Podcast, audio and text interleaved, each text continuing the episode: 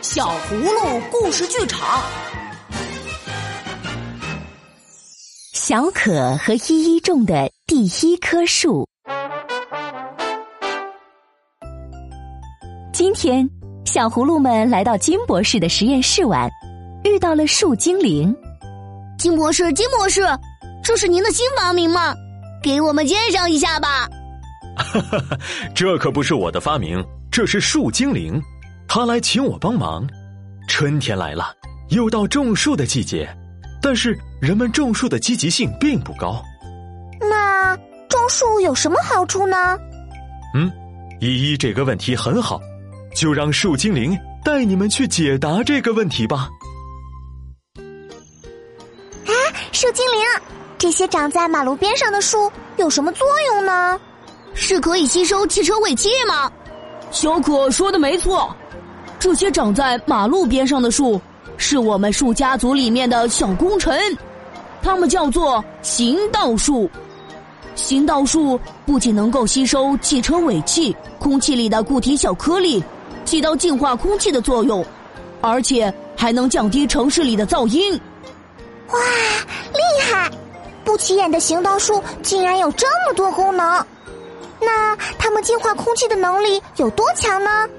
一棵树一年能吸收尘土五十千克以上，和一个成年人的体重差不多，太惊人了！树精灵，生长在其他地方的树是不是各自都有不同的作用呢？呵，当然，我带你们去看一看。哈哈，我们竟然来到沙漠的边缘地区了。上次我和达达可是来玩过呢。哇！这么荒凉的地方，竟然也有树木生长，生命力真顽强。对呀，而且它们对水土保持、阻挡风沙起到了非常重要的作用。阻挡风沙不难理解，茂密的树林就像一个小小的屏障，阻止风沙从沙漠地带吹进来。可是，树木能保持水土是怎么回事呢？树木有着非常庞大的根系。像一只大手一样牢牢的抓住土壤，土壤中的水分被吸收，储藏在了树木的根系里面。这样一来，水土就不容易流失了。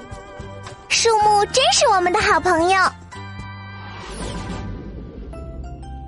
为了保护环境，人类还特意为我们设立了节日——植树节。对，每年的三月十二日都是中国的植树节。据联合国统计，世界上已经有五十多个国家设立了植树节。不过，由于各国的国情和地理位置不同，所以植树节在各个国家的称呼和时间也都不相同。一年有十二个月，每个月都会有国家欢度植树节。我也好想过植树节呀，可惜错过了。依依，别难过。这个时候种树刚刚好呢，北方的气候比较寒冷，植树节的时候，很多地方的土壤还没有彻底从寒冬中苏醒过来。等到三月末，土壤彻底化冻后，就可以开始种树了。哼，太好啦，小可，咱们也来种一棵树吧。好。嘿，小可和依依在花园的空地里挖坑。哦。这个坑有点小呢，那多大合适呢？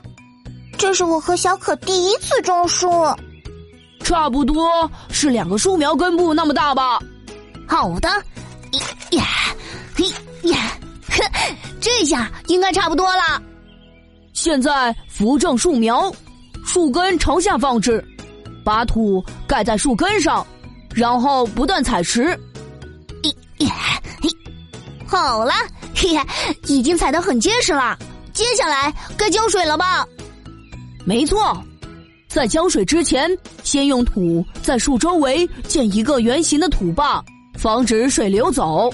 第一次浇水要彻底浇透。好的，明白了。真期待我们种的第一棵小树能长成参天大树。我们树的生命很顽强，但也需要你们的精心呵护。以后要定期给小树浇水哦。嗯，我和小可一定会经常来给它浇水的。树木在保护环境、维持生态方面有非常重要的作用。爱护环境是每一个人的责任。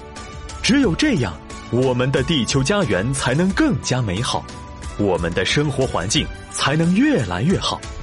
小朋友们能做些什么呢？就从这个春天，和爸爸妈妈种一棵树开始吧。如果你想了解更多关于树木的小知识，就快快关注我们的微信公众号“小葫芦家族”，还有更多精彩内容和精美的小礼物等着你哦。